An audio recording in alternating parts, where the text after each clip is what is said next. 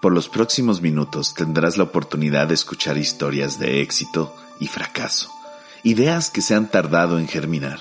Escucharás a hombres y mujeres contándote un poco de su andar en la vida, sus historias, retos y cómo se desafían para lograr la vida que quieren. Te darás cuenta de que no eres el único que ha pasado por momentos tristes, pérdidas, fracasos. Descubrirás que el despertar no es afuera, es adentro. Y una vez que logres despertar, poder crear una realidad diferente para ti y los que te rodean, descubrirás que el equivocarte, el retarte, el sanar el corazón, que aceptar y aprender de nuestros errores personales y profesionales, que el confrontarnos con todo aquello que no nos gusta es una pequeña parte de este despertar y que hoy, sin duda, es uno de nuestros más grandes regalos. Te agradecemos por estar aquí y te damos la más cordial bienvenida a Despertando Mentes Mexicanas, el programa por Urbana Radio, la radio de todos. Comenzamos.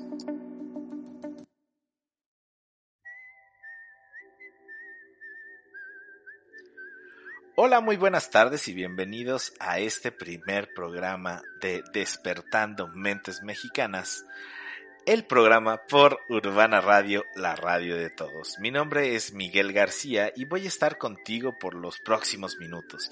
Eh, quisiera platicarte un poco acerca de mí. Eh, soy actualmente eh, coach personal, ejecutivo y de equipos, pero también tengo el gusto de dirigir un proyecto que se llama Despertando Mentes, el cual tiene como objetivo compartir ideas para despertar la mente. ¿Y qué es despertar la mente? Bueno, es elevar nuestra conciencia, no importa el tema. Puede ser en educación, en inclusión, eh, a lo mejor despiertas tu mente escuchando música. El objetivo es que elevemos la calidad de vida. Y bueno, este, este proyecto Despertando Mentes Mexicanas el día de hoy, eh, gracias a Urbana Radio, ha tenido eh, un crecimiento no solo en, en, los eventos presenciales y en línea, sino que ahora también tendremos presencia en radio y estaré invitando a expertos en diferentes áreas, compartiéndote ideas, reflexiones, todo con tal de apoyarte a que despiertes tu mente. Nuestro objetivo claro en este programa es que eleves tu calidad de vida, que después de haber escuchado a cada uno de nuestros expertos eh, puedas eh, despertar, aunque sea un poquitito, de este letargo en el que de repente nos encontramos por mil y un situaciones.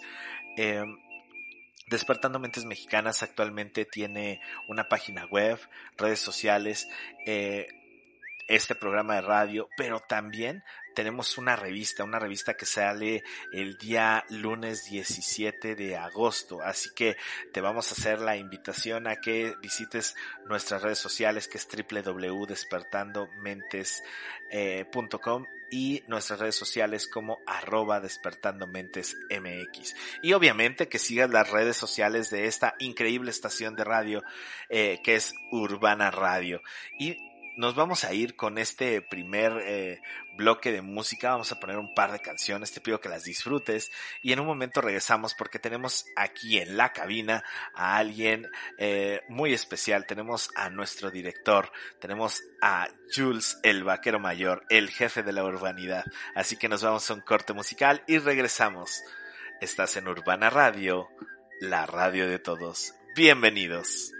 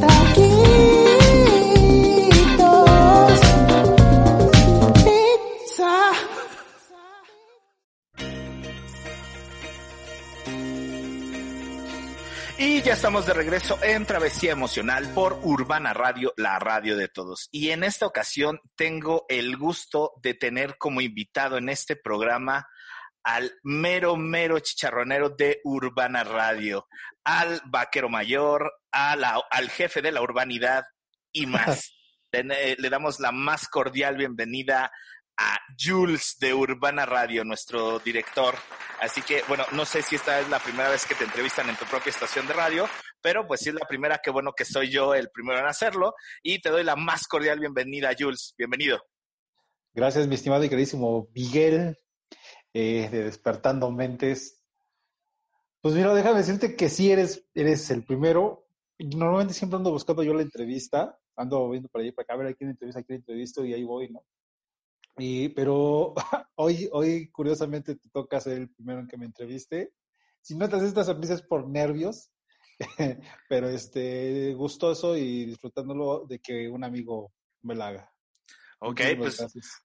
bienvenido a esta tu estación y también bienvenido a este programa que, que bien tuviste a, a- a darme la oportunidad de empezar a, a- a co-crear, ¿no?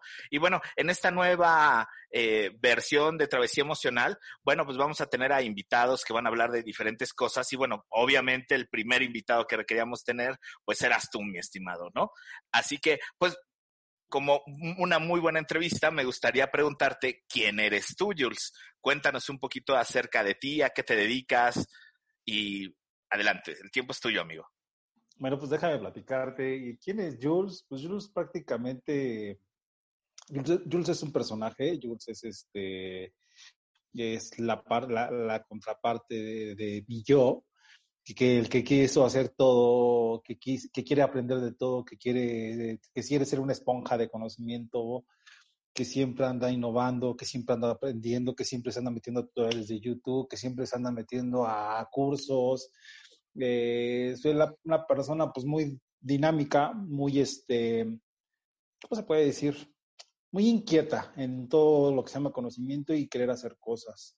Eh, Jules es una persona muy inquieta, es una persona que siempre trata de ayudar a los demás. Y muchas veces, aunque parezca, aunque se vea mal o se siente, parezca que se digan, ah, no, no, es que ese, este cuate tiene es así y así. Todos tenemos errores. A final de cuentas, Jules también es, es, es un ser humano y debe de cometer errores para poder ser mejor persona. Y yo siento que la mejor definición de Jules es, es un luchador. Siempre va a ser un luchador y siempre creo que la, la, gente que me conoce siempre sabe que estoy luchando, que estoy, que a lo mejor algo que no sé lo voy a estudiar y lo voy a practicar hasta que yo lo domine. Eh, y si no puedo ayudar en el momento, tal vez eh, me va a quedar la espinita en un futuro para poderlo hacer. Y pues claro, la muestra está aquí en Urbana Radio, que la verdad me decían, no, Jules no puede hacer, Jules no puede hacer programa de radio. Jules no sabe manejar una estación de radio. Jules no sabe hacer páginas web. Jules no sabe hacer este videos. Jules no sabe tomar fotografía. Jules no, Jules no, no. Yo creo que tú, tú, tú mejor que nadie conoces la palabra no. Ya, tienes el no, ahora vamos por un sí. Y eso fue, al final de cuentas, yo ya tenía el no, que no podía, que no hacía, que no todo. Y hoy te puedo, hoy al día de hoy te puedo decir que, que Jules es esa persona en la que la gente dijo, no puede hacer videos, hoy ya los hago. No puedes hacer este radio, hoy ya la hago, eh, pero ahora hasta la dirijo. Eh, hoy, hoy es eh, Jules, este, no puede tomar fotografías, pues tomaba mis fotografías en un principio desde mi celular y ya ahorita ya tengo mi cámara profesional y ya hago otros videos más interactivos. Soy, soy número 10 en Google, ay, ¿cómo se llama esta cosa? Eh, en Google Fotos. Soy como, número, soy número 10 eh, aquí en la Ciudad de México. Wow. Ya, ya mis fotos van para un millón novecientas y tantas. Eh, entonces te, tengo impacto. También me decían, no puedes tomar fotos, que no se pueden sacar buenas fotos con el celular. Y sí, sí se pueden sacar. Entonces, para llegar a ese nivel, a, número 10, en menos de tres años, pues sí es, ya tengo algunos beneficios de Google. Entonces, pues sí se puede. La verdad, se, querer es poder, y siempre lo he dicho, y siempre yo salgo una frase que se las digo, se las digo a ustedes, el querer es poder y hacer lo imposible por hacer lo posible, porque normalmente siempre decimos, hay que hacer lo posible para llevarlo a cabo, ¿no es cierto? Hay que hacer lo imposible para hacer lo posible, serían así. Ese es Jules, básicamente. Wow, interesante. Me, gustó mucho la, la, la, definición de que es un personaje, ¿no? Es como mi alter, tu alter ego, ¿no? Esta, esta parte de, de, de, manejarte desde otro lugar. Y bueno, creaste una plataforma para hacerlo. Y precisamente hablando de esta plataforma, me gustaría hacerte la siguiente pregunta. ¿Por qué Urbana Radio? Es decir, el nombre de la estación. Y también el por qué el hashtag la radio de todos. Cuéntame. ¿Por qué Urbana Radio? Fíjate que cuando yo empecé me dieron la oportunidad hace cuatro años a hacer radio, bueno, fueron, fueron, déjame decirte que fueron siete meses de estar picándole piedra para hacer radio. Eh, me decían, a ver, pues tienes que hacer esto. Y yo agarraba, ah, pues voy a hacer esto. Y había, había como una WhatsApp novela. Y entonces estábamos haciendo la WhatsApp novela y entonces yo ponía los diálogos. Entonces yo, yo este, les decía, hola, ¿cómo estás, mi vida? Y la tenía que hacer la voz de la chica. Estoy bien, amor. Por favor, no te vayas de la casa. Y después llegaba la abuelita, otra vez con sus cursilerías. y llegaba el, llegaba el papá, ¿no? Y dice, hm, estos pardes se van a escapar, pero los tengo aquí. No los dejaré. Entonces, haz de cuenta que eran WhatsApp novelas de 10 mil mensajes. Entonces, pues empezamos así, empezamos siete meses atrás. Y después ya me, ya, ya me, poco a poco, cuando te vas dando a conocer, me llegaban grupos que de rap, de hip hop urbanos. Eh, el rock también hay rock urbano. Eh, platicaba con unos integrantes de Mara, eh, una banda legendaria de hace 45 años. O sea, a final de cuentas es rock también en español, rock, rock nacional, no es urbano este, se acercaban a mí y ya cuando ya tenía, tuve mi espacio, pues yo decía, pues es que yo ando en la calle, me, yo soy muy andariego, me gusta andar ahí por el centro, soy amante de la calle de Gante, de Madero, de Bellas Artes, de Regina, de este la Alameda, del Monumento a la Revolución. Soy muy, amante, siempre encuentro algo nuevo que fotografiar, algo nuevo que algo nuevo de talento urbano. Entonces ya tenía la idea de que urbana, urbana, urbana. Sé que hay muchas urbanas, pero solo una es la que le trabaja como debe de ser, y esa es la nuestra. Entonces fue urbana. Entonces dije, voy a llamarla urbana. Este, y empezaba mi spot, lo mejor del rap, hip hop y reggaetón, solo aquí, en urbana. Y, y ya después, y ya le dije al, al director, al director de, en ese tiempo de, de, la radio en la que yo estaba, eh, le digo, oye, me están llegando grupos en los que se quieren promover y que quieren hacer y que pues, nos dan la pauta, nos mandan mensajito y todo eso. Y agarró y me dice, no, ¿sabes qué? Tú siéntate enfrente de la computadora, chécate el chat, este, si te piden alguna canción, da, eh, bajas la canción del YouTube, la pones y vas a mandar saludos. Este es tu, ese es tu trabajo. Eso es lo que tú vas a hacer. No vas a hacer más, nosotros no nos dedicamos a hacer promoción, no nos dedicamos a hacer nada, tú vas a hacer es, específicamente esto. Entonces ya fueron como, te voy a ser sincero, fueron como tres o cuatro meses que yo estaba así y, me, y llegaban y llegaban y llegaban grupos y grupos. Yo dije, pues no puedo hacer. Entonces ya después una amiga de, ahí, de ese, pues, amiga te lo diré entre comillas, de ese mismo me, me, invitó a hacer otra estación de radio y yo dije, bueno, pues va. Y, y me dijo ella, mira, es que eres bien bueno, hablas muy bien y tienes esa libertad de poderte interactuar con todos y, pues me, me, gusta, pero para tú dirigir una estación te estás muy verde, me dijo ella. Y para manejar a las bandas de rock y todo ese tipo de cosas, la verdad no tienes ni como que, como que esa parte de la, de que poder hacer esa fusión con los grupos o con los... Yo dije, ah, fíjate, ah, o sea, ya vámonos. Yo le dije, yo empecé a hacer urbana, urbana, urbana. Entonces Urbana Radio, Urbana Radio dijo, pues, ¿sabes qué? Yo por fuera empecé a hacer mi, urbana, pero yo no hice una estación así como que al principio. Yo dije, si voy a hacer una estación, voy a hacerla bien desde el principio y vamos. Entonces que agarro y que le digo al, mi jefe, le dije, ¿sabes qué? Yo ya no quiero estar contigo, tampoco quiero estar con esta persona, quiero tener mi propio espacio, porque sí puedo y porque quiero. Y si te pago yo, pues obviamente pues tú me das el servicio, ¿no? Sí, pues eso sí. Agarro y entonces un 12 de abril, eh, un 12 de abril que, es mi cumpleaños también, este, nació Urbana Radio. Entonces yo le dije, tiene que ser urbana, tiene que ser urbana porque es para todos los artistas urbanos que no tienen un espacio eh, digno donde darse a mostrar. Eh, debe ser este, no, no, debo de perder la esencia del radio, pero totalmente el radio en streaming te da las pautas para poder hacer otras cosas como lo que estamos haciendo ahorita, las videoentrevistas, las, este, que, que el radio sea más interactivo. A final de cuentas, y te adelanto un poquito, esa ser de mi artículo, eh, la, radio en streaming es un poquito ya más interactiva, ya más este, intuitiva, ya hace más clic, hace más conexión que la radio convencional, que bueno, que la radio convencional vende y vende, vende bastante bien, pero ya estamos a nada de poder llegar a ese, esa función de que también la radio en internet vende y vende bastante bien. ¿Por qué la radio de, todos? Yo te lo he comentado ya de todo, todo, todo también te se lo comento pues yo creo que la radio de todo, una radio cuando busca talento urbano encuentras de todo. Puedes encontrar malabaristas, puedes encontrar este saxofonistas solos, puedes encontrar violinistas solos, puedes encontrar este artistas este haciendo muy buenos chistes en el metro, en el pecero, eh, o hasta en los cruceros, algún día los, los payasitos de nalgones, te hacen reír, a veces hacen unas muecas muy chistosas yo dije, pues la radio debe ser toda, debe ser inclusiva, ¿no? O sea, no puedes, no puedes decir que esta persona no lo puede hacer por su condición física o por su, porque tiene alguna, a, a, a, alguna, dime la palabra, Miguel. Discapacidad. Una discapacidad para no poderlo hacer. Uh -huh. y, y, eso es, la verdad, la gente que todavía cree eh, que la gente con alguna discapacidad no puede hacer radio, está muy, pero muy equivocada. Eso es porque, y perdón que a lo mejor se vayan a ofender a algunos, están chapados a la antigua.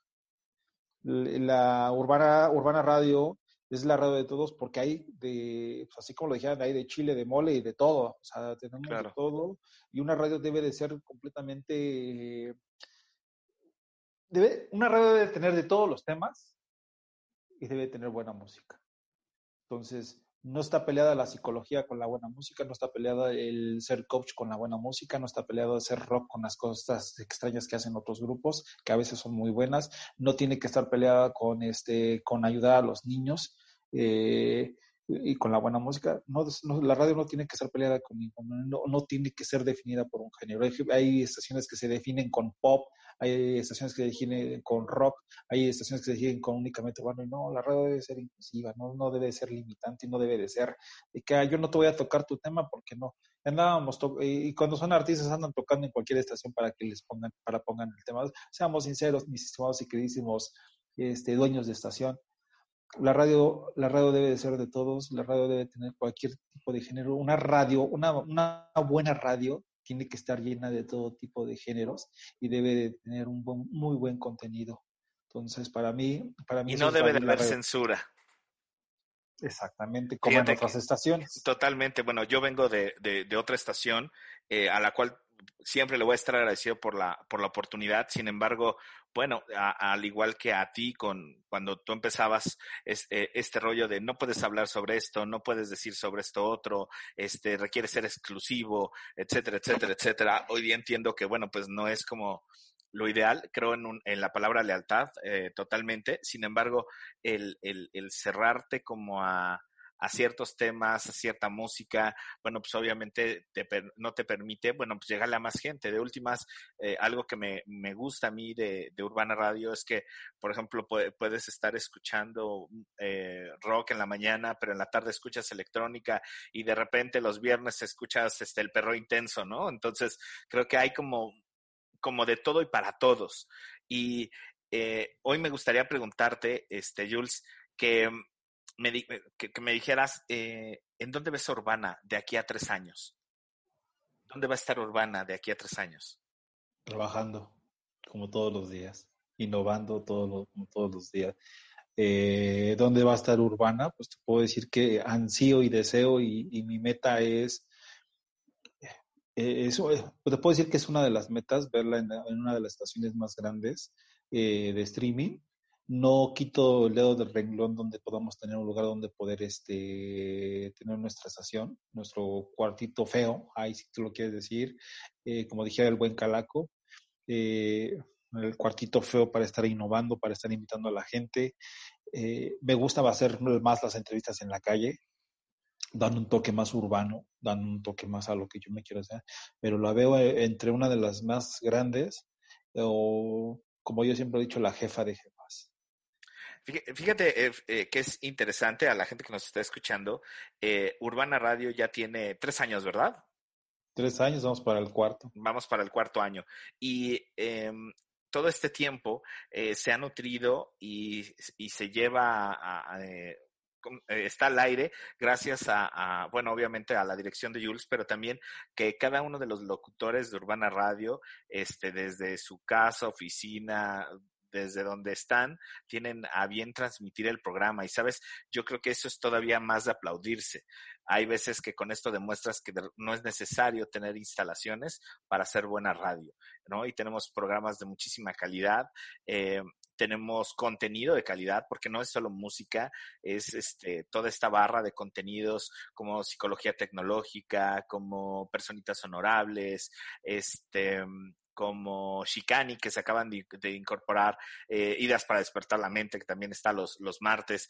Eh, es como este conjunto de si hoy día de repente quiero escuchar a alguien que me diga hacia dónde puedo llevar eh, los valores con mis hijos, eh, con mis hijos, pues escuchas a Ana, este, o de repente los temas que maneja, por ejemplo, psicología tecnológica son bueni- buenísimos, pero también tienes a Rock con la Brock, este, que es música increíble, estos cuates del ático, que también, este, eh, tienen música súper ah, diferente, pero al mismo tiempo es de esa música que, aunque es diferente, te gusta escucharla y puedes estar eh, trabajando en la noche y estar escuchando la música que comparte la gente del ático, ¿no?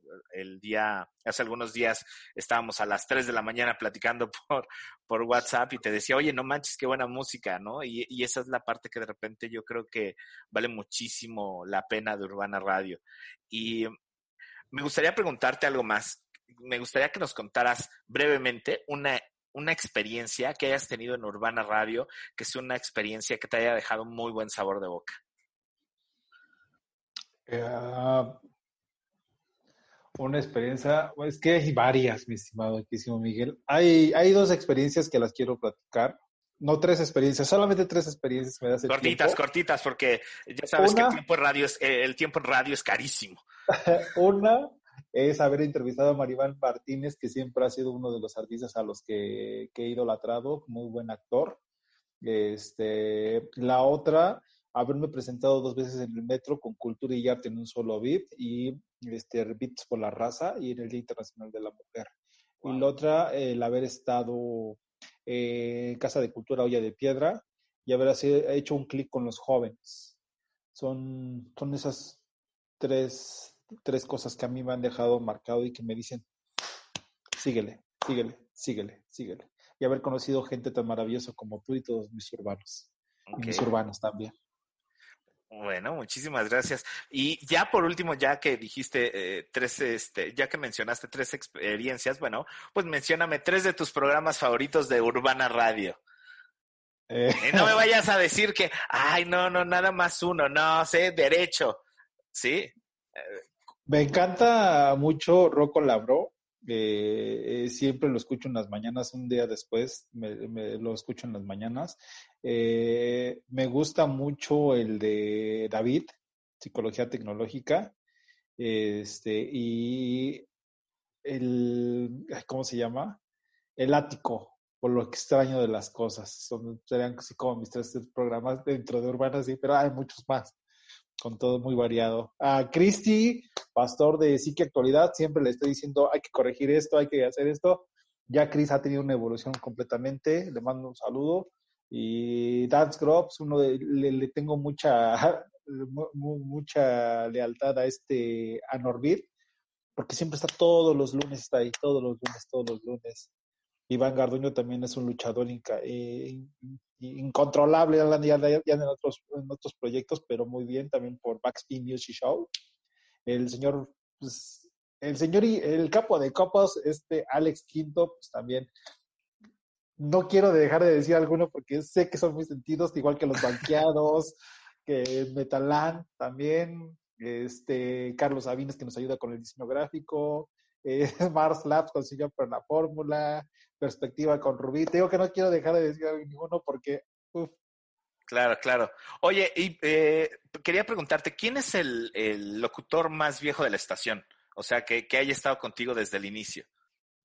Porque bueno, ha, ha habido gente que entra, sale por diferentes razones, pero ¿hay algún programa que sea el, el más viejo? puede ser David de Psicología Tecnológica. Porque podía haber sido Iván, Iván Torres el Chiquibombo con la revoltura, pero ahorita pues está, anda haciendo unos proyectos de rock urbano. Pero ahorita este eh, el doctor David de Psicología Tecnológica va pa- fue su segundo aniversario, entonces se puede decir que él sería el más longevo aquí dentro de Urbana Radio. Ok. Y bueno, pues así es este asunto de, tener una estación de radio. Y, y bueno, si quieres este, saber un poquito más también de Jules y de, porque va a estar escribiendo una columna todos los meses en Despertando Mentes Mexicanas, la revista, porque bueno, algo que también deben de saber es que eh, Urbana Radio es la radio oficial de Despertando Mentes Mexicanas, que es un proyecto que tengo a bien en dirigir y que bueno, fue una de las razones por las cuales yo conocí a Jules. Él eh, estuvo eh, cubriendo el evento. Recuerdo que la primera vez lo cubrió este como de bomberazo. Este, y la segunda vez ya las entrevistas fueron eh, otro rollo. Actualmente, bueno, pues es este eh, parte del, equipo de Despertando Mentes Mexicanas, así que este, él va a estar escribiendo una columna mes a mes para, para la revista, entonces vas a poder este, tener la oportunidad de ver, de, leer esta, esta nueva faceta de, Jules también como eh, colaborador de la revista. Y pues bueno, nos vamos a ir a un corte musical y en breve regresamos. Jules, muchísimas gracias por haberte tomado el tiempo de, de, esta entrevista. Te agradecemos eh, eh, tu tiempo, pero sobre todo la oportunidad y que hagas de esta radio la radio de todos. Así que, eh, ¿nos mandas a corte? Bueno, nos vamos a corte. Yo soy Jules, el vaquero mayor, y él es Miguel. Esto, esto es Urbana Radio, la radio de todos. Nos vemos en la próxima.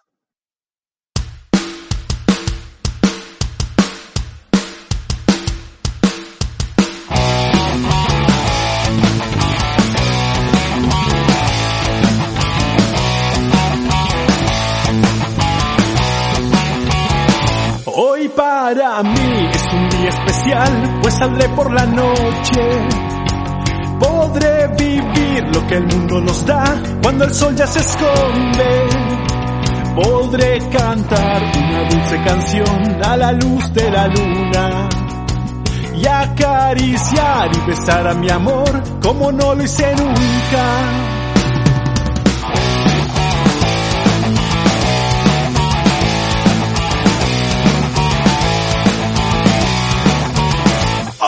Para mí es un día especial, pues saldré por la noche. Podré vivir lo que el mundo nos da cuando el sol ya se esconde. Podré cantar una dulce canción a la luz de la luna. Y acariciar y besar a mi amor como no lo hice nunca. ¿Qué pasará? ¿Qué misterio habrá? Puede ser mi gran noche. Y al despertar son mi vida sabrá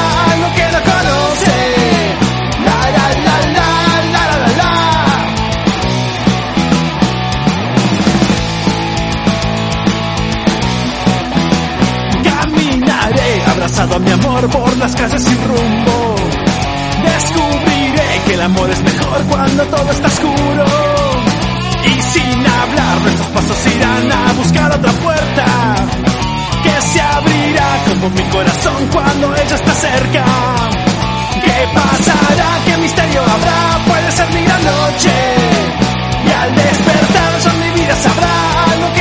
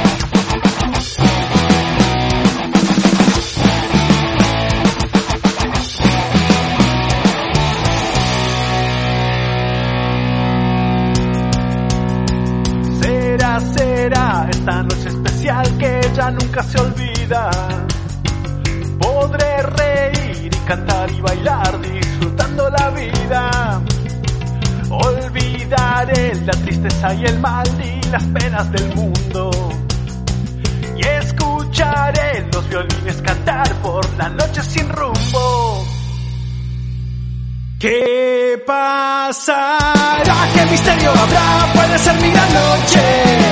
Y al despertar son mi vida sabrá lo que no conoce. ¿Qué pasará? ¿Qué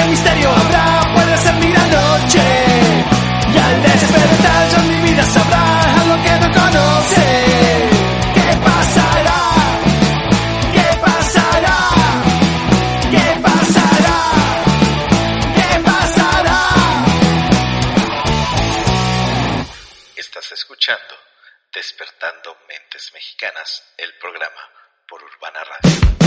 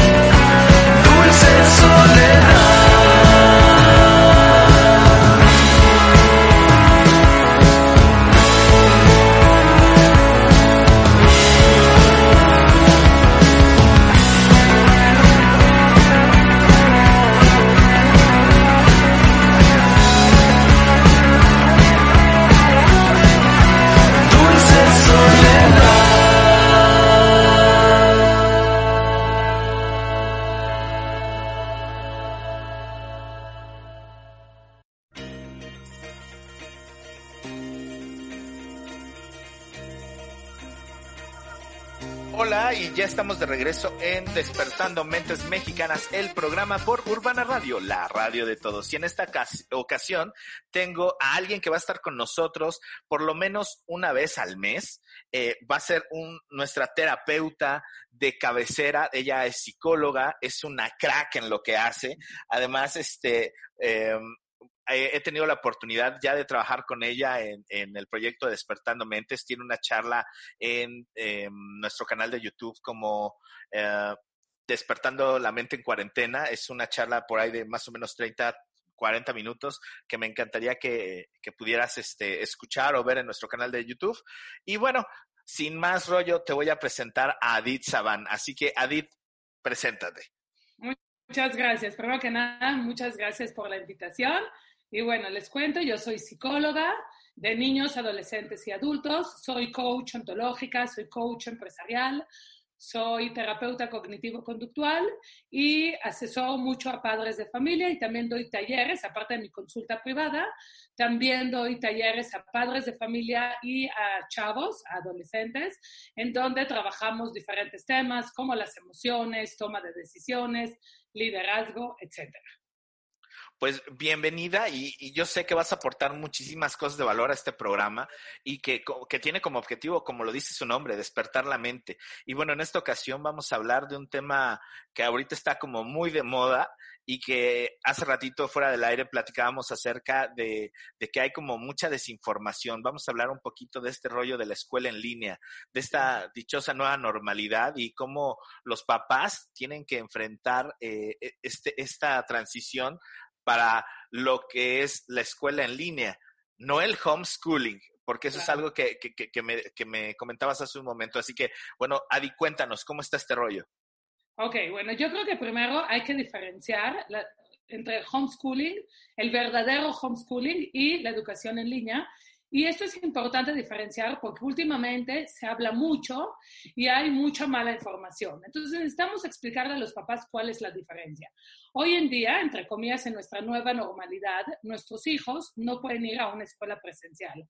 Por lo tanto, es que durante varios meses van a estar estudiando a distancia. ¿Qué quiere decir eso? Se van a conectar a su computadora, a su iPad y a partir de diferentes plataformas como es el Zoom o el Skype, etcétera, los maestros les van a dar clases, van a entrar a estas clases, los niños van a estudiar, se les va a dejar tarea, los niños van a trabajar desde casa y van a mandar sus tareas. Esto puede durar un mes, dos, tres, cuatro, hasta que el semáforo esté en verde, que es un poco lo que se estaba haciendo a partir de marzo, cuando entramos a cuarentena. Entonces, por lo tanto, esto es una educación a distancia donde el alumno se puede conectar en cualquier parte del mundo o en su casa o fuera del Distrito Federal, porque de pronto yo veo que todo el mundo anuncia lo que es el homeschooling. La realidad es que el homeschooling es un programa que la SEP permite en donde los niños toman la decisión de estudiar toda primaria o toda secundaria desde casa. Cuando un niño y un papá toman la decisión que el niño va a estudiar sobre homeschooling, no puede estudiar solo un grado escolar o no puede estudiar solo dos, tres meses. Si un niño le entra al programa de homeschooling, quiere decir que toda la primaria la tiene que estudiar desde casa. ¿Cómo se hace esto? El papá o la mamá van a ser sus tutores. Obviamente, si hay material que la mamá no le pueda ayudar, van a pues, contratar a un maestro de regularización pero quiere decir que el niño todos sus grados de primaria y secundaria los van a estudiar desde casa, en la casa van a a adaptar un cuarto donde va a ser como el salón de clases o la oficina del, del niño y va a estudiar. Y estos exámenes los va a ir presentando en, en la SED de primero de primaria, de segundo, de tercero, etcétera. Y al final va a tener un certificado que es muy válido para las preparatorias o para la universidad, porque existen niños que estudian primaria, secundaria y prepa en homeschooling, existen niños que solo la primaria y la secundaria. Pero sí es muy importante diferenciar el homeschooling verdadero que sí existe, que en México se nos permite, a lo que es una educación a distancia. Fíjate qué, interesante, porque de repente con, con, confundimos estos dos términos y al, algo que me llamó mucho la atención es que no es homeschooling de un año, ¿no? O sea, te avientas o la primaria o la secundaria o la prepa, pero todo es homeschooling y ya, ya hay una entidad, en este caso la SEP, que es la que valida esta parte. Lo que hacemos o lo que se está haciendo en este momento no es homeschooling, es, es eh, educación a distancia. Y aquí es importante mencionar esto porque hay muchos papás que entonces oyen homeschooling y me han, me han hablado y me han dicho, ah, entonces mi hija que va en cuarto de primaria puede estudiar un homeschooling este año pero el próximo año la meta a una escuela tradicional. Y la realidad es que no es eso. Si un papá decide que su hijo va a cursar homeschooling, no es el próximo año cuando se acaba la pandemia lo regresa a una escuela tradicional, es ya no puede regresar a una escuela tradicional. Quiere decir que toda la primaria la tiene que hacer desde casa o toda la secundaria. No es esta opción de solo unos meses lo que ahorita nos está dando las escuelas. Ahorita las escuelas nos está dando, siempre era presencial, ahora es a distancia y hay algunas escuelas que van a empezar a hacer un programa híbrido, que a lo mejor algunos días de la, de la semana va a ir una parte del grupo o del salón de clases y los otros días. Pero eso, otra vez, eso no es homeschooling, es una educación a distancia que se tiene que hacer por la situación de la pandemia.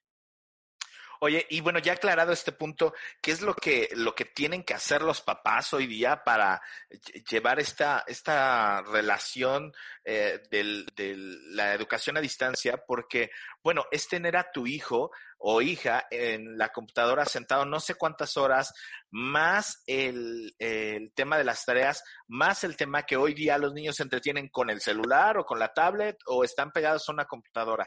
¿Qué hacer para mantener como este equilibrio emocional? Porque creo que es demasiado tiempo el que van a estar pa- frente a una pantalla. Y, y no nada más es tanto tiempo frente a, a pantalla, los papás nos estamos empezando a cuestionar y qué pasa con la parte social. Yo que soy mamá, claro que quisiera que mi hija vaya presencialmente a la escuela y que vea a sus amigos, pero hoy por hoy, como está la pandemia, si a mí me dan la opción de que mi hija vaya a la escuela, la verdad yo no lo aceptaría. ¿Por qué? Porque tengo miedo que mi hija se contagie y si se contagia va a contagiar a toda la familia. Porque yo sé que mi hija está en cuarentena, pero yo no sé si las otras familias han estado en cuarentena, yo no sé si las otras familias han viajado. Entonces, esto de, de, la cantidad de horas de estar frente al iPad, yo creo que tiene que ser un trabajo en conjunto, escuela y papás. Eh, si tú tienes un niño de primero o segundo de primaria, no lo puedes obligar a que esté ocho horas sentado frente a la computadora. Son demasiadas horas. Pero sí puedes, por ejemplo, darle 45 minutos, luego un, como un descanso y luego otros 45 minutos y luego que trabaje desde casa. Existen escuelas que cuando empezó la pandemia pidieron que sus alumnos estén conectados frente al iPad ocho horas. Puede ser que un alumno de prepa aguanta, o por lo menos aguanta cuatro o cinco horas con intervalos de descansos, pero un niño de primaria no. Ahora, se está hablando mucho de qué va a pasar con los niños de kinder, con niños de dos a tres años, que yo, por ejemplo, también tengo ese caso, tengo un niño de dos años que ahorita tendría que entrar al kinder. Entonces, Obviamente, no podemos pedirle a un niño de dos, tres años que esté tantas horas frente al iPad o, o, frente al Zoom, porque los niños no aguantan ni 20 minutos. Esa es una realidad. Lo que hay que hacer es un poco diseñar un programa para estos niños, en donde a lo mejor el niño va a estar frente a la computadora solo 10 o 15 minutos, acompañado de su mamá o de su papá, viendo a la maestra. Todo lo demás son trabajos interactivos, videos, canciones, etcétera, que lo va a hacer desde la casa. Porque no hay manera que un niño esté conectado. Y también nosotros como papás, ¿cuánto tiempo podemos estar con nuestros hijos frente al Zoom? Y no es porque no quisiéramos, porque también nosotros como papás también estamos trabajando y porque todos estamos en la casa trabajando, unos trabajan, unos toman clases, el hijo, hay que ayudarle a uno, hay que ayudarle al otro. Y de alguna manera también las escuelas tienen que entender que nosotros como papás, claro está que tenemos la obligación y la responsabilidad de conectar a nuestros hijos, pero por otro lado también estamos trabajando. Entonces también se vuelve muy difícil que un papá esté con su hijo ocho horas frente al Zoom. No, además de que es complicado, ¿qué va a pasar? Porque, por ejemplo, o sales, o sales a trabajar o te quedas a cuidar a tu hijo para que haga la tarea. ¿Sí? Claro. Entonces, ahí entra como este, este rollo que yo he notado en algunas escuelas, que de repente lo que hacen es vender las instalaciones, ¿no? Es como de, y mira, las, pues sí, y la colegiatura carísima, ¿sí? En lugar de, en, a lo mejor en este momento ponerte empático y decir, bueno, la persona que va a, a ser mi cliente va a tener que pagar una nana. ¿Sí? Claro. Porque para poder pagar una escuela, pues a lo mejor vas a tener que pagar una nana que se quede con los hijos mientras estés, este, eh, tú trabajando y que tu hijo, este, se quede en la escuela. Entonces son, sí. hoy día esta nueva normalidad eh, nos trae, eh, tenemos que hacer algunos gastos adicionales, pero también la parte emocional, si bien como dices, yo creo que la, el, el nivel de retención de una persona, y digo yo que trabajo con adultos, es eh, máximo dos horas nalga, les digo yo. Después de dos horas, ¡pum!, pierdes cualquier tipo de conexión, ¿sí? Y con adolescentes requiere ser muy interactivo y con niños todavía más rápido, ¿no? Entonces, ¿Sí? ¿qué pasa en este momento cuando de repente las escuelas por querer cumplir un programa eh, hacen es, esta parte de ocho horas. Tú como, como profesional de la salud, ¿qué recomiendas también para que, pum, se desconecten? Sí es importante la parte social. Yo no creo que este rollo de la pandemia vaya a durar años. Sí estoy totalmente consciente que probablemente empezaremos a regresar a clases en enero del próximo año. Sí, o sea, este año literal se lo llevó la pandemia, pero eh, la parte social sé que va a ser algo que se va a tener que trabajar, ¿no? Pero, eh, ¿qué, qué recomiendas tú para esta situación? ¿Cómo voy a hacer que mi hijo o mi hija estén eh, emocionalmente equilibrados? Porque va a ser trabajo. Yo, yo recuerdo mucho eh, que de repente yo veía a mis sobrinos eh, antes de salir de vacaciones, de terminar el ciclo escolar, ya estresados. Sí, o sea, ya era, ya me llamaba mucho la, la atención que me tocó ver a, alguno de ellos tomando clases y que decían, ya mis, ya vamos a acabar.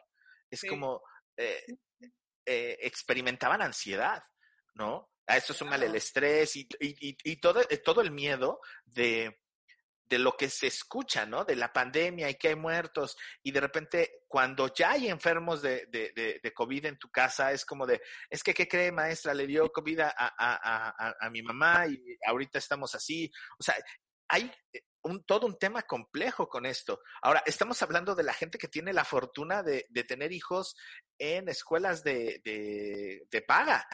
¿Qué pasa con toda esta gente que va a tener que, conect, que prender la caja idiota para poder ver este, clases? Ahora, yo me imagino que van a poner horarios. Ahora, ¿cómo le van a hacer para que si tienes de repente un hijo que va en primero y otro que va en sexto y otro que va en secundaria, ¿Cómo le entonces lo que vas a necesitar son teles? Claro. ¿no? Y ¿Qué va a también pasar? de un gasto, es- hay aquí un gasto económico. Si tienes tres hijos, ¿cuántos laptops o cuántos iPads puedes comprar? Más aparte el, el de la mamá o del papá si están trabajando, como tú dices, teles. ¿Cuántas teles puedes comprar en una casa? A veces ni económicamente tienes el dinero para comprar o no tienes el lugar ni siquiera de poner teles. A mí me parece que las escuelas tienen que entender que no hay manera ahorita que un niño esté ocho horas frente a la pantalla y como estamos diciendo, puede ser que tiene un hermano en sexto de primaria o en secundaria o en la prepa. Tiene que ser un poco por horarios y las escuelas tienen que entender que no podemos ahorita tener tantas horas a un niño frente a la pantalla. Que los niños tienen que empezar a tener una rutina, sí, porque estamos viendo que hay muchos niños que desde que empezó la pandemia se fueron del DF y parece que viven en vacaciones eternas, llevan cuatro o cinco meses de vacaciones. La realidad aquí es un trabajo conjunto de padres de familia y de escuela. O sea, hay muchos papás que usaron esta pandemia de vacaciones. A mí me impresiona cuántos niños llevan de vacaciones cuatro o cinco meses. Y yo creo que aquí necesitamos el apoyo de los papás de que regresen a sus hijos a sus casas a la rutina. Es una rutina diferente a la rutina de siempre, pero los niños tienen que entender que el ciclo escolar empieza en algunos casos el 17 de agosto, en otros casos el 24 de agosto. Los niños tienen que estar en su casa trabajando. Por otro lado, necesitamos a la escuela para que la escuela entienda que un niño no puede estar ocho horas, ni un niño de prepa, ni un niño, ni un niño de secundaria. Aquí, a lo mejor, si la escuela tiene, por ejemplo, al- o sea, tiene secundaria y prepa, como hacer diferentes horarios para los de secundaria y para los de prepa, pensando que en una familia puedes tener niños de prepa, de secundaria y de primaria. También hacer muchas clases interactivas, muchos videos, muchas tareas interactivas, en donde el niño no tenga que estar frente a la pantalla y pueda estar trabajando. Ahora, también lo que tú dices, he visto publicado y he visto que muchos papás están buscando maestras, guías, institutrices, porque son papás que van a tener que salir a trabajar y sus hijos se van a quedar en la casa. Y de alguna manera, ¿quién conecta a los niños? ¿Quién les ayuda a hacer tareas? Porque a lo mejor un niño de secundaria y de prepa es un adolescente que lo puede hacer por sí solo. Pero a lo mejor un niño de primero de primaria tienes que estar con él, tienes que conectarlo y de alguna manera preguntarle, bueno, ¿cómo vas con la tarea? que tienes que hacer. Entonces, sí, también aquí estamos hablando de un tema económico en donde muchos papás van a empezar a, a, a pues a, a, a, pedir o, o de alguna manera pagar maestras que que los papás tienen que trabajar. Entonces estamos hablando aquí que no nomás es una cuestión emocional de los niños, también es una cuestión emocional de los papás, que hay muchos papás que se quedaron sin trabajo o que sus ingresos van por la mitad, o sea, no están ingresando lo que anteriormente, y aparte hay que hacer estos gastos, gastos para el iPad, para la tele, etcétera, etcétera. Entonces yo creo que aquí también las escuelas tienen que pensar en las familias.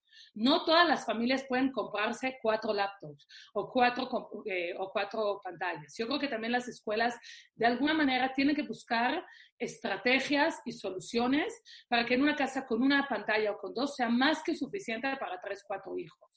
Porque no se puede pedir a los papás hoy en día que tengan este gasto económico tan fuerte. Fíjate que tenemos, eh, hoy día este reto que es sumamente enorme y que además podríamos hablar, podríamos hacer un programa completo de, de todo esto, porque hoy día, hoy día tenemos como esta visión del papá, ¿sí? ¿Y qué deberían de hacer las escuelas? Pero no hay que olvidar, por ejemplo, a los maestros, porque los maestros estarán viviendo en este momento también su propio calvario. A muchos maestros les redujeron el salario, a otros maestros, eh, yo me enteré que en algunas escuelas les están pagando el mínimo, a otros maestros no han tenido vacaciones porque los han tenido en constante capacitación. O sea, es, es terrible también esta situación y cómo además como maestro estar pegado ocho horas enfrente de la computadora con hijos que también tienen que estar en la computadora. O sea, es como un, un montón de, de, de, cosas que de repente creo que ni el sistema educativo, ni las escuelas, ni los papás están viendo. Y creo que la mejor manera de poder eh, llevar todo esto es que las tres áreas que están involucradas eh, tengan una comunicación directa, porque no puedes tomar decisiones con respecto a a la educación de un niño, porque además eh, estamos hablando de la parte académica. ¿Qué pasa con lo social? Y a mí me gustaría que a lo mejor en el, en el próximo programa pudiéramos platicar justo de cómo trabajar la ansiedad de, de, nuestros hijos. Bueno, en, de, en, este caso de los hijos, yo no tengo hijos, pero sí me gustaría eh, que nos pudieras compartir esta parte. De hecho, eh, sé que escribiste un artículo para la revista en el cual hablas acerca de eh, ed educar sin castigos. Entonces, eh, yo le hago la invitación a, nuestro auditorio a que lean esta revista que sale el día 17 de agosto. Es una eh, revista gratuita. La vas a poder descargar, descargar de la página www.despertandomentes.com y, bueno, podrás leer el artículo de, de Adi en el cual habla justo de esto, de, de evitar los castigos, porque hoy día como papás se van a desesperar, eh, vas a querer ahorcar a los maestros, a los niños, a tu jefe. Hoy día lo que requerimos es empezar a trabajar nuestras emociones, porque desgraciadamente hoy día también hay gente que lleva encerrada desde marzo. Claro. Y, no, y hay muchos niños, por ejemplo, en mi caso, yo comparto, yo no salí de vacaciones. Yo no creo que la pandemia sea un buen pretexto para salir de vacaciones. Me queda claro que hay otras familias que sí lo hicieron. Entonces yo, por ejemplo, veo a mi hija que extraña la escuela, que extraña a sus amigas, que extraña a sus maestras y súmale que está, lleva encerrado desde marzo en la casa. Entonces, claro que hay una parte aquí emocional que hay que trabajarlo muy fuerte con los niños. Pero esto no nada más es nosotros como papás tenemos ese reto. Cuando los niños finalmente puedan regresar a clases, como tú dices que tú crees que va a ser hasta enero, yo pienso igual que tú, las escuelas van a tener que dedicar los primeros días a los alumnos, no a la parte académica, porque el aprendizaje, la parte académica se aprende. Se va a tener que trabajar con los niños la parte emocional, de cómo se sienten, de que se vuelvan a integrar, de esta ansiedad que les ha generado, la frustración. De repente hay niños que ven que sus papás no están trabajando. O sea, cada familia tiene otro caso, ¿no? Como decimos, todos estamos en esta pandemia, pero cada quien la estamos viviendo de otra manera. Hay los papás que siguen trabajando, que siguen eh, teniendo eh, su dinero y que no pasa nada. Ok, aquí es muy importante que los papás sí trabajen la parte emocional, que como tú dices en el próximo programa nos vamos a meter y vamos a hablar de toda esta parte emocional, pero también cuando los niños regresen a las escuelas, que yo también creo igual que tú que va a ser en enero, las escuelas van a tener que dedicar los primeros días a trabajar con los niños la parte emocional, las frustraciones, la ansiedad, porque como decimos, todos vivimos la pandemia, pero cada familia tiene otro caso. Hay familias que no han perdido el trabajo, que siguen trabajando desde casa. Hay familias que los papás siguen yendo a sus oficinas, pero hay familias que el papá o que la mamá o que ambos se quedaron sin trabajo y toda la dinámica familiar cambió completamente. Y esto los hijos lo ven. Y los hijos les genera frustración cuando ven al papá o a la mamá nerviosos, preocupados, que no tienen trabajo y no es fácil conseguir trabajo en la pandemia. Yo, si a mí me preguntas como psicóloga, para mí es más importante la parte emocional de nuestros niños que la parte académica, porque la parte académica se va a aprender. Si hoy no aprendieron los niños de primera de primaria a sumar y a restar, en unos meses lo van a aprender. A mí no me preocupa. Aparte, el cerebro de los niños es como una esponja. Si alguien aprende rápidamente, son los niños. A mí sí me preocupa la parte emocional. Tenemos que trabajar en conjunto, terapeutas, papás, escuela, niños, la parte emocional, porque estos niños el día de mañana van a ser nuestros adultos, van a ser nuestros líderes comunitarios. Y si hoy en día no les ayudamos a gestionar sus emociones y no les ayudamos a tener estabilidad a nivel emocional, a largo plazo, a mediano plazo, vamos a ver las consecuencias de adultos con miedo, de adultos frustrados, de adultos con poca tolerancia. Yo creo que nosotros como comunidad y como colegios y como educadores tenemos un, un gran reto y hay que trabajar con nuestros niños. Pues Adi, interesante tema. Te agradezco muchísimo el que te hayas dado la oportunidad de, de, de estar acá con nosotros. Algo que me gustaría que pudiéramos eh, eh, compartirle a, a, al auditorio son tus redes sociales, porque también das este consultas. Así que si tú deseas que alguien trabaje con tus hijos para que trabaje esta ansiedad, o tú como adulto también eh, necesitas como esta guía para saber hacia dónde llevar a tus hijos, porfa, compártenos tus redes, Adi. Claro, bueno, mi celular, vamos a empezar con mi celular, es el 5513 53 12 06. Me pueden hablar, es, mi celular es 55 13 53 12 06. Me pueden marcar, me pueden escribir un WhatsApp. Eh, igual ahorita todas las sesiones se están haciendo en línea o por FaceTime o por videollamadas, entonces no hay ningún problema. Me pueden escribir un correo electrónico a coach Adit Saban, eh, se los deletreo, ¿no? Adit se escribe A de Alberto, D de dedo y latina, y Saban se escribe T de Tomás, Z, A de Alberto, B de bueno, A de Alberto, N de niño. Entonces sería coach arroba gmail.com, que me pueden escribir también un correo o buscarme en Facebook o en Instagram, tal cual como Adit Saban. Y bueno, ahí me pueden escribir y con mucho gusto les contesto. Pues muchísimas gracias por haberte tomado el tiempo, Adi. Y bueno, nosotros nos vamos a ir a un corte con un poco más de música, algunos comerciales, y vamos a regresar en un momento más. Así que te recuerdo que estás en Urbana Radio, la radio de todos. Regresamos.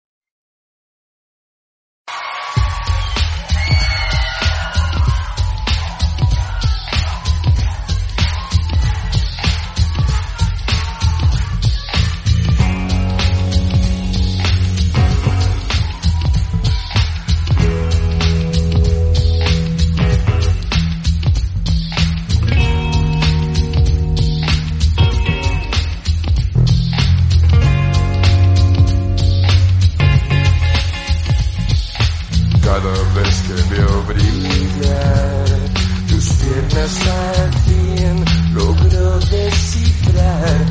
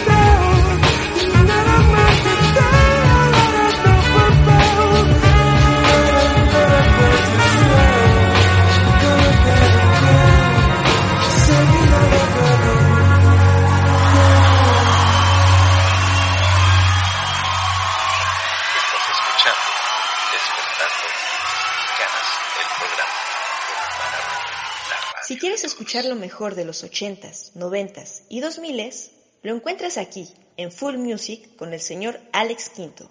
En Urbana Radio, la radio de todos. Hola, soy Iván Garduño y te espero este y todos los miércoles en punto de las 5 de la tarde. Mucha música house, rock, oldies, rock en español, en fin, todo lo que se nos ocurra estará en este programa. Recuérdalo, todos los miércoles a las 5 de la tarde, dos horas de Backspin Music Show. Escúchame aquí en la frecuencia adictiva de Urbana Radio.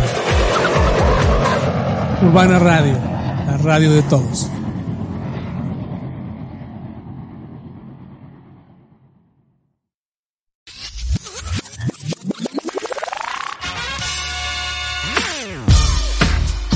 Estás sintonizando Urbana Radio, la radio de todos.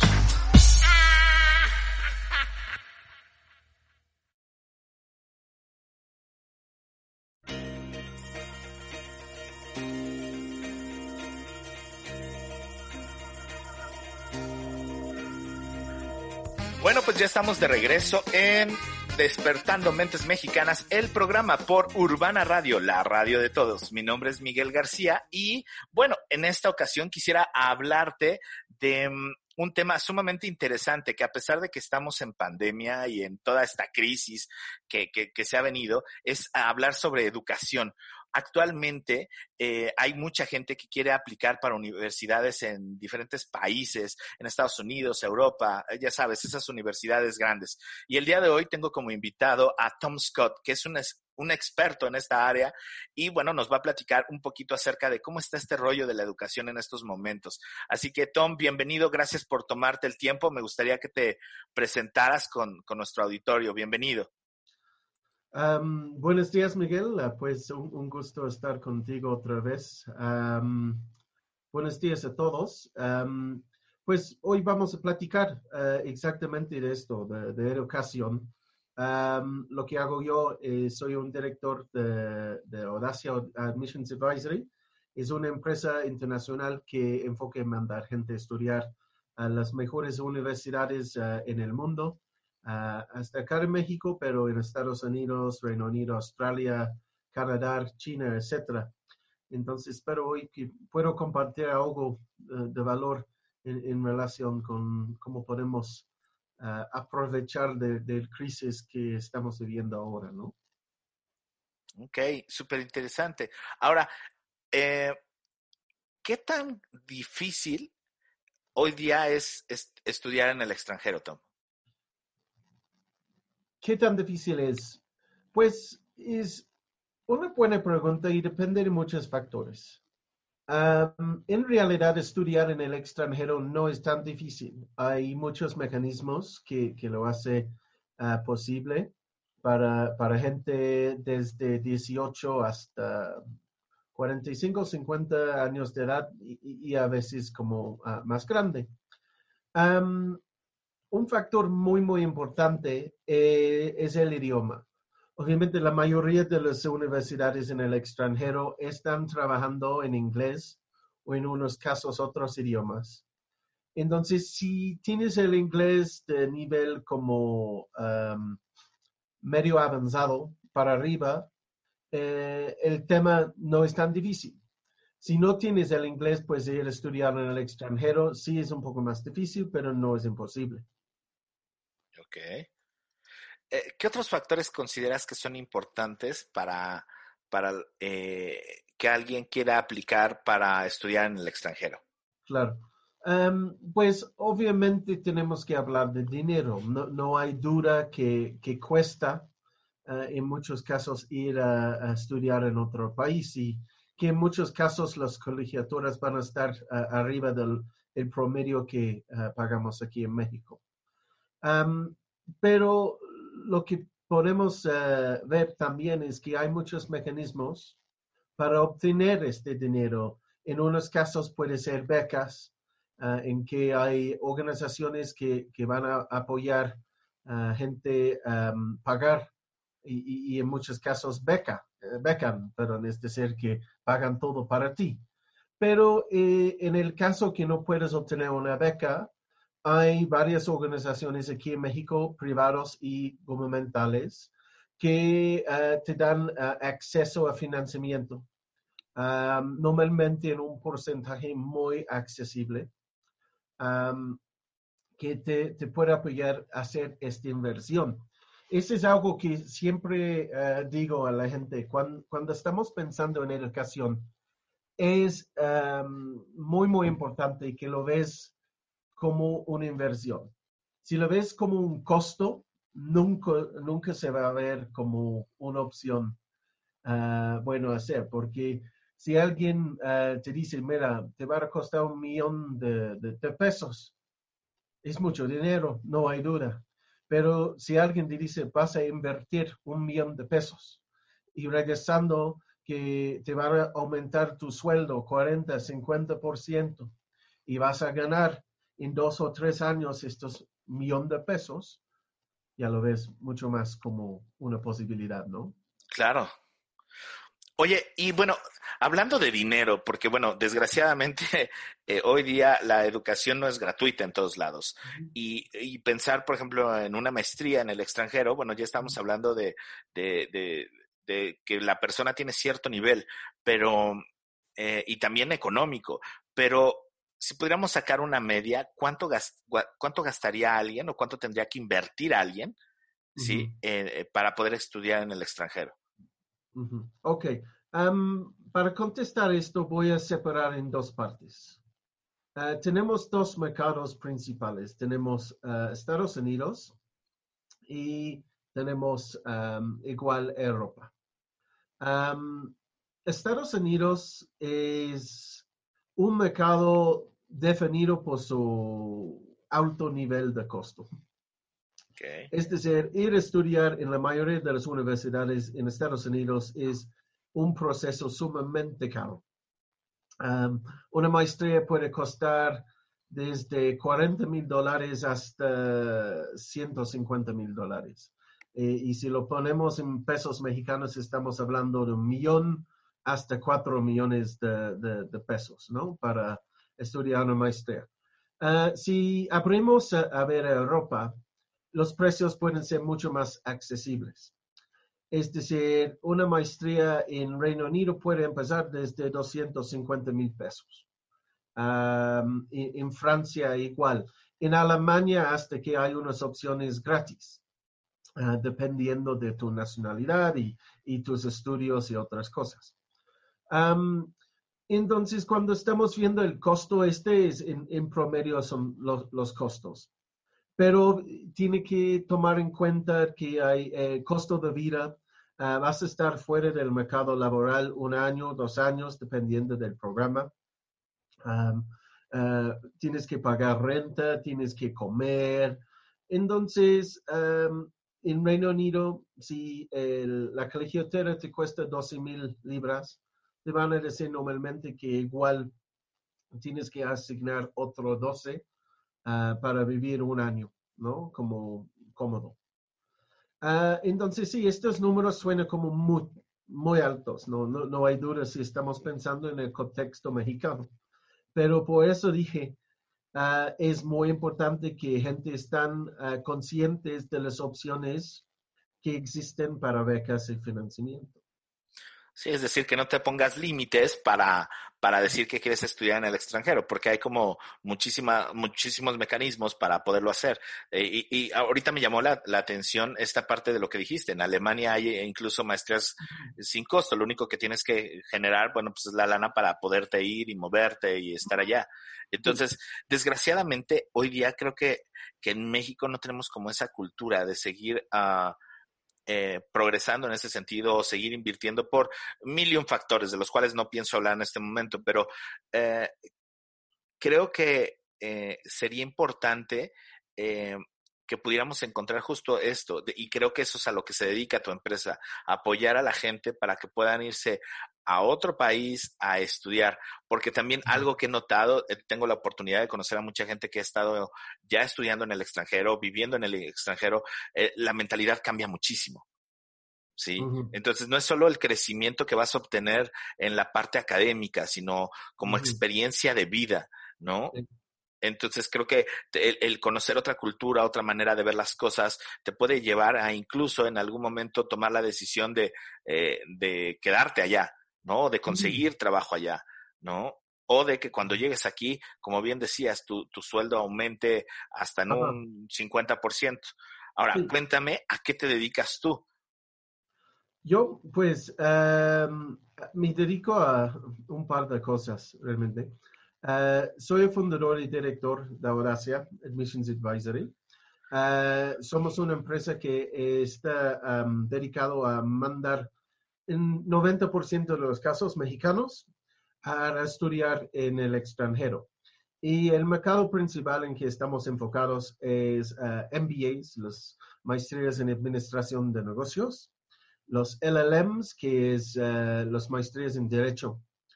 Y igual en maestrías ya más técnicas, hoy en día estoy eh, hablando de ciencias de datos um, y, y otras áreas de, gestión de empresas y, cosas así.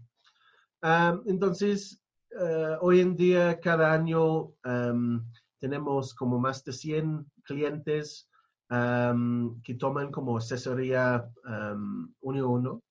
Pero igual eh, tenemos parte de la empresa que enfoque en eh, apoyar jóvenes um, de la universidad y, y este es como un nivel mucho más masivo. Estamos hablando de más de mil, mil alumnos por año que, que están ah, buscando hacer maestrías en el extranjero.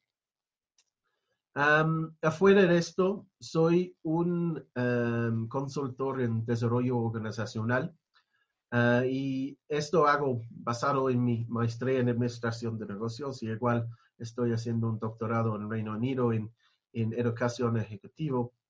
Entonces trabajo con empresas individuales en promover am, movilidad como profesional ah, y desarrollo organizacional, es decir, que trabajo con empresas para ah, mejorar sus procesos de gestión, pero igual trabajo con individuales ah, para apoyarles en, en decidir cómo van a desarrollar sus carreras ah, como profesionales, am, cómo van a mejorar su currículum para ah, como promover sus oportunidades laborales.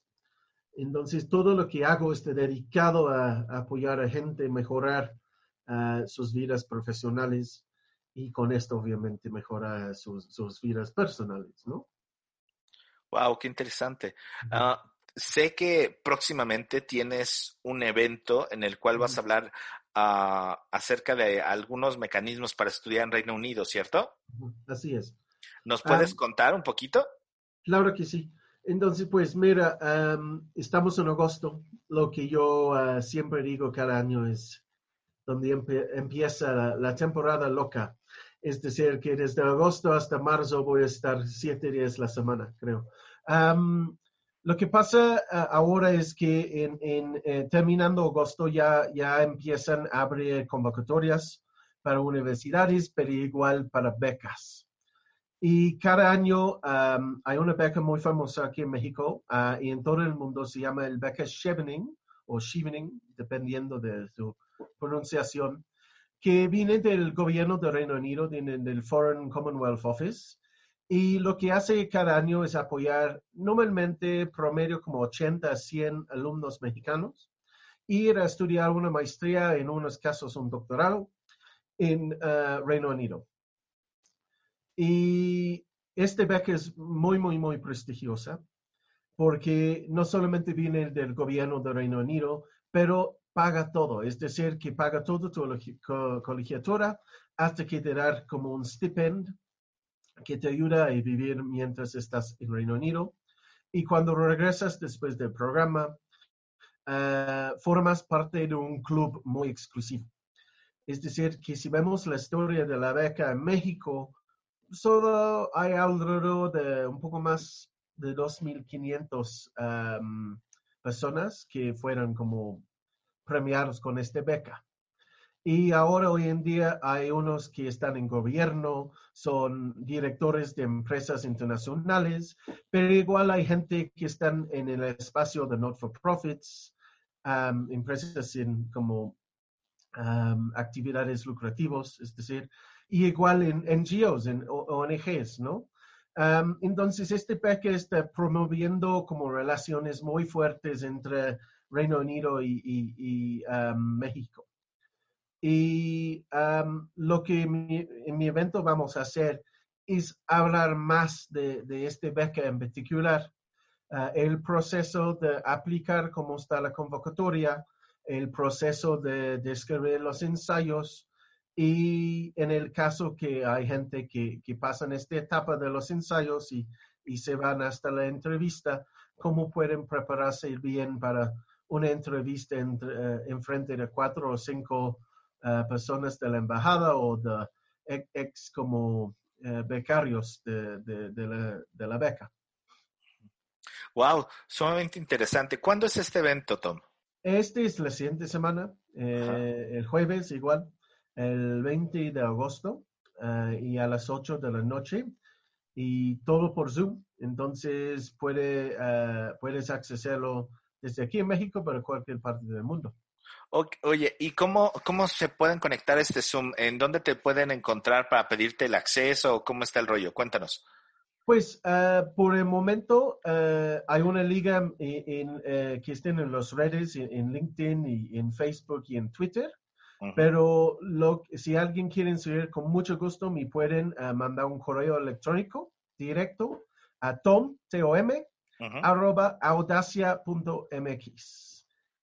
Ok, vamos a también a compartir en la en mi página de como Miguel García y en la página de Urbana Radio vamos a compartir los contactos de de Adit Saban, de, de Tom Scott y de Rich que, que el- platicaron el día de hoy con nosotros para este que si deseas contactarlos puedas hacerlo. Este, y bueno, te agradezco muchísimo eh, el tiempo que te tomaste, Tom, pero también, ah, ya nada más para cerrar, sé que escribiste para la revista Despertando Mentes Mexicanas un artículo que se llama Nunca desperdicies una buena crisis. Eh, cuéntanos un poquito de qué se trata tu artículo para que la gente le interese y también eh, lea la revista. Pues cuando estaba escribiendo esto, estaba pensando ahora en el status quo de lo que estamos viviendo aquí con la crisis de COVID. Y yo ahora bastante afortunado estar en casa, ah, sano, ah, con mi familia y, y igual con, con mu- mucha chamba. Am, pero nunca, o no siempre ha sido así para mí. he tenido un par de veces en mi vida en que sí he pedido mi, mi- mi chamba y sé cómo se siente estar en este, am, este sentido, ¿no? De, caray, no tengo no chamba ahorita. ¿qué- qué Incomodidad. ¿Cómo, cómo- cómo voy a llegar a la quincena? Am, entonces, en el artículo lo que estoy compartiendo es un par de experiencias de para mi chamba y unos consejos para enfocar en el positivo, ah, para que en un mercado donde hay crisis, que no, no hay duda, hay mucha gente ya perdiendo su, su trabajo, eh, esta es una realidad, pero aprendí algo de un, un jefe hace muchos años, cuando yo estaba un reclutador ah, trabajando am, para am, contratar gente para diferentes empresas. Y recuerdo después eh, de, de una semana muy difícil, me dijo, siempre hay un candidato para esta posición. Tal vez no es fácil encontrar, pero sí existe. Entonces, tienes que seguir trabajando. No, no puedes dejar este puesto ah, libre. Y lo pensé muy bien como buen consejo, pero igual eh, funciona al revés. Siempre hay alguien contratando. Y tal vez el trabajo siente que vas a tener no es el trabajo que estabas esperando. Pero en un mercado así siempre hay oportunidades para ir a buscar algo diferente, hacer algo nuevo, hacer algo que estabas pensando hacer desde hace mucho. Porque muchas veces cuando estamos en un trabajo actual estamos cómodos y tenemos esta historia de pues no voy a seguir mis sueños porque ya tengo un trabajo, tengo cosas que pagar, tengo que hacer como lo correcto para proveer para mi familia, ¿no? Claro. Um, pero a veces cuando alguien tomo, toma esta decisión para nosotros y decir, pues ya, ya te tengo que despedir, lo siento, ya estamos libres. Enton- Entonces, aprovechamos de esta posibilidad de buscar un puesto nuevo, ah, trabajar en una cultura que, que nos gusta, ¿no? En lugar de tomar eh, eh, el primer trabajo que nos paga. Wow, qué interesante. Oye, Tom, y bueno, me gustaría comprometerte para nuestro próximo programa de una vez, para que nos hables de un tema sumamente interesante. Eh, ya, ya también lo hablaste en Despertando Mentes Mexicanas, y es un tema que creo que, que, que dominas, o más bien la manera en la que lo explicas es como muy clara, eh, el síndrome del impostor. Así que me encantaría que estuvieras con nosotros la próxima semana o, eh, o dentro de 15 días hablándonos un poquito acerca de eh, síndrome del impostor, ¿te parece? Con mucho gusto. Am, es un tema sumamente interesante y pues desde la última vez que hablamos ya tengo unas tres o cuatro ah, experiencias más que les puedo compartir am, que serán muy interesantes para los que están escuchando. Super, Tom, pues te agradezco muchísimo. Y bueno, nosotros nos vamos a un corte más. Te recuerdo que estás en Despertando Mentes Mexicanas, el programa por Urbana Radio, la radio de todos. Regresamos.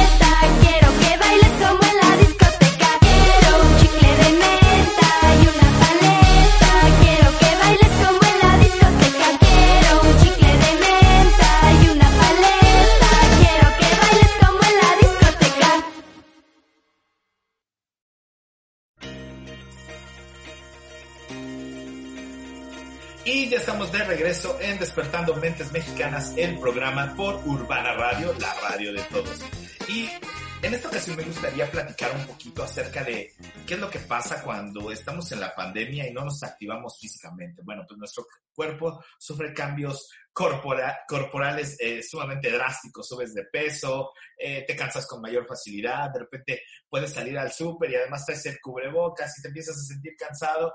Y bueno, ¿qué hacer ante este tipo de cosas? Bueno, Hoy día ya los gimnasios empezaron a abrir, ya están abiertos al 30%, pero si todavía eres de estas personas que tienen como un poquito de miedo con respecto a, a- a- todo lo que está ocurriendo, hay una alternativa que para mí se me ha hecho un- una alternativa sumamente interesante, divertida, que te contacta con la naturaleza y es ir a dar la vuelta por la montaña, es decir, salir a caminar.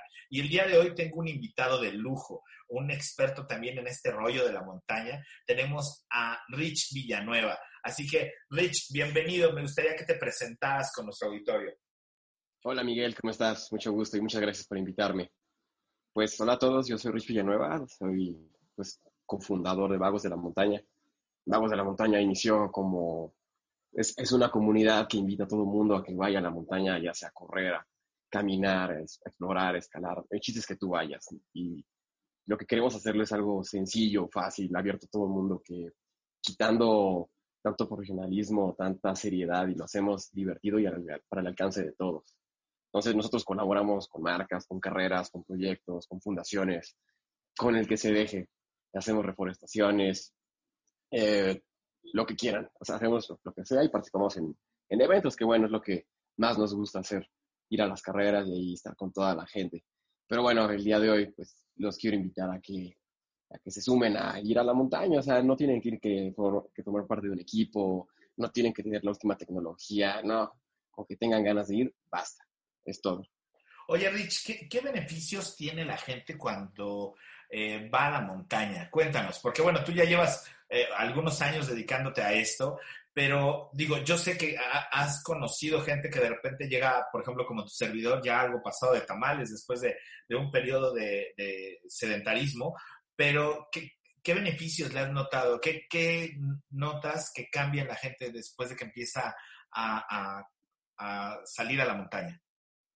Mira, eh, conozco tres razones por las cuales van las personas a la montaña. Una es por salud y son los menos. Por salud está súper bien porque utilizas todo el cuerpo, todos los músculos, tu capacidad respiratoria aumenta. eh, si, tienes presión alta, pues te ay- ayuda a estabilizarla más. Eh, otra de las razones que es donde creo que entra- más del 50% son corazones rotos o, gente, o- o deprimidos, de verdad. Muchísima gente con problemas de depresión, así, o porque los dejaron, empiezan a ir a la montaña. Y ahí, ahí empiezan a sanarse, entonces pues, es un lugar de esparcimiento, li- liberas mucha serotonina, entonces eso te vuelve más alegre. Eh, pues estar ahí en medio del bosque y ver todo tan tranquilo, todo tan perfecto, pues bajas eh, contento, bajas tranquilo. O sea, por eso las personas van sábado y domingo y toda la semana ya están chambeando sin problema, aunque trabajen ahí en un juzgado, están todos relajados. Entonces, creo que es una- Es una manera como de, bueno, conectarte con, con la naturaleza. Yo entiendo que, bueno, que cuando eh, subes a la montaña te oxigenas y cuando hay mayor oxigenación en, el- en- en el, en el cuerpo, bueno, eh, piensas mejor, actúas mejor, tú, como bien dices, segrega serotonina y te pones contento. Es como esta recarga y conexión que queremos hacer con nosotros mismos. Fíjate que- qué interesante lo que me dices con respecto a que la gente va con un corazón roto o por temas de depresión. Y bueno, si de repente te has sentido con toda esta ansiedad, depresión y todo lo que de repente nos puede traer la pandemia, esta es una oportunidad perfecta para que te des una escapada a la montaña. Ahora, ¿cómo empezamos, Rich? Si ya, yo ya dije, bueno, ok, ya escuché a Miguel, ya escuché a Rich, ¿qué sigue? ¿Cómo, cómo, ¿Cómo me lanzo a la montaña? Me tengo que comprar unas botas de mil, dos mil pesos, este, un muy buen pantalón para hacer trekking, bastones de randoné, este, una mochila. ¿Qué, qué tengo que hacer? Cuéntame. Bueno, mira, lo mejor será que vayas a un lugar tranquilo, o sea, a la, a al Distrito de León, si estás en la Ciudad de México, eh, hasta bosque de Tlalpan, que funciona. Eh, O sea, tú búscate un lugar abierto, pero que no tenga un clima extremo. Y la primera vez que vayas, ve con lo que tengas, como tenis deportivos, shorts cualquiera, pantalones cómodos para hacer deporte y una playera dry fit. Con eso estás listo. Igual una mochilita con agua, un poco de comida y ya, así. Ya si, si te va gustando y quieres meterte más de lleno y empezar a hacer distancias ya más largas que te tomen muchas horas o ya días, pues bueno, ya empieza a comprarte pues calzado especializado para el, para el terreno en el que vas a estar, chamarras repelentes de agua, pantalones repelentes de agua, igual playeras pues que se secan mucho más rápido, lentes polarizados, una backpack que te, que te aguante lluvia para que no se mojen tus cosas. Ya vas a, vas a ir, vas a ir encontrando y, y viendo el equipo que tú necesitas. Entonces, de un inicio no, no, no, no hay que hacer un desembolso enorme, porque muchas personas me dicen, ah, yo quiero ir, pero no manches, es carísimo, traes puestos 50 mil pesos, sí, pero no los compré de un jalón. Y pues, además, si cuando ya empiezas a saber, encuentras lugares donde comprarlos, no todo, no todo vas a Santa Fe o Perisur, que ahí te sacan un ojo de la cara, hay lugares más baratos. Ok. Eh, eh, bueno, entonces, básicamente es, quieres salir, solo hazlo, ¿no? O sea, toma tu, agárrate tus tenis, tu agua y ve a dar la vuelta. Y si de repente no quieres ir solo, hay una comunidad, la cual eres cofundador, que se llama Vagos de la Montaña. ¿Qué, ¿Qué le quiere hacer la gente para conectarse con ustedes? Y bueno, yo sé que tiene una comunidad en Facebook donde además de subir unos memes cagadísimos, también este, suben eh, información con respecto a la montaña, eh, cosas para que adquieran este equipo, etcétera. Entonces, cuéntanos un poquito, porque yo sé que hay gente que no es tan aventurera y que de repente nos gusta ir como en grupo. ¿no? Y de repente, pues en tu casa nadie se quiere mover y tú eres el único que quiere hacerlo, entonces a lo mejor eh, Vagos de la Montaña es una excelente opción para hacerlo. Cuéntanos cómo los localizamos y, qué hace tu, eh, tu comunidad. Bueno, nosotros lo que hacemos principalmente es que unimos a las personas y las personas son quienes eh, a través de la página se unen a salir. Nosotros tal cual no, no organizamos las cosas, o sea, no ponemos fecha de este sábado todos vámonos a la montaña. O sea, pocas veces lo hacemos, porque la verdad, 40 eh, personas te dicen que sí y llegan dos. Entonces, eh, ya, ya nos pasó, cuando comenzamos nosotros queríamos hacer los eventos y así poníamos fecha, invitábamos a todo el mundo y de verdad llegaban nuestros amigos, nuestras novias, o sea, nadie más llegaba, hasta nuestros papás iban, pero no iba la gente. Entonces, entonces dijimos, pues vamos a, a hacer que las personas se encuentren y ellos se pongan de acuerdo. Y, es lo que hoy en día sucede. Eh, tenemos el lunes de a dónde fuiste a vagar y ahí las personas comparten a dónde, a dónde van, a, de dónde son y todo el mundo se comienza a escribir. Igual hay un grupo de, eh, ahí mismo en Facebook donde puede, pues, las personas suben sus, sus rutas, a dónde van a estar yendo y ahí te puedes sumar. Entonces, te ponen la, la, dificultad, la distancia, la, la, duración, dónde va a ser y tú ya te unes. O hay quien dice, oigan, yo voy a ir el sábado al lista. ¿quién quiere ir conmigo? Ah, bueno, ya todos se suman. Pero ahí no es nada instruido, no es nada guiado, es, es, de, es de cuates. Eh, de vagos. Por otra parte, sí, de vagos. Por otra parte, yo y otro de los vagos de la montaña tenemos una empresa que se dedica a hacer guiadas, pero ahora sí nosotros te ponemos todo. Si quieres ir de campamento, quieres ir de a otro lado, ya nosotros ahora sí te lo ponemos, te lo ponemos todo. Pero bueno, ese es un tema un poco por aparte. Ok, estaría padrísimo que nos compartieras eh, justo esta parte, eh, ¿dónde te pudieran encontrar para, para, obviamente, a lo mejor se junta un grupo de amigos y pues tú los puedes este, llevar, eh, ¿nos podrías dar tus redes sociales? Sí, claro, pues en Facebook es Vagos de la Montaña, Instagram estamos como Vagos Montañeses, porque no se podía poner la ñ, bueno, montañeses, ahí estamos, y bueno, en mi red social personal en Instagram estoy como Rich Villanueva, es ahí cualquier información que necesiten, ahí nos escriben y yo respondo luego, luego. Ok, padrísimo. Y pues ya lo saben, este, amigos, pueden eh, bajar eh, la depresión, eh, subir nuestros niveles de oxigenación, que tu cuerpo segregue oxitocina y demás yendo a la montaña. Así que si deseas darte un rol y ser un vago de la montaña, bueno, pues qué mejor que hacerlo con profesionales. También a si tú lo eliges, puedes unirte a esta comunidad en donde, bueno, además de, compartir tus experiencias, podrás encontrar probablemente a buenos amigos que también les guste estar en ese rollo de la montaña. Y bueno, pues ya estamos por terminar el programa. Eh, nos vamos a ir a un breve corte y regresamos. Te recuerdo que estás en Despertando Mentes Mexicanas, el programa por Urbana Radio, la radio de todos. Ático espacio arquitectónico ubicado en el último piso debajo de la azotea. El ático, espacio sonoro ubicado en el espectro radiofónico de Internet, donde la música que creíste olvidada regresa y nuevas propuestas se presentan ante tus oídos. Todos los jueves de 8 a 9 por Urbana Radio, la radio de todos. Esta fue una producción de Awaken Minds Project para Urbana Radio, arte y cultura en un solo beat.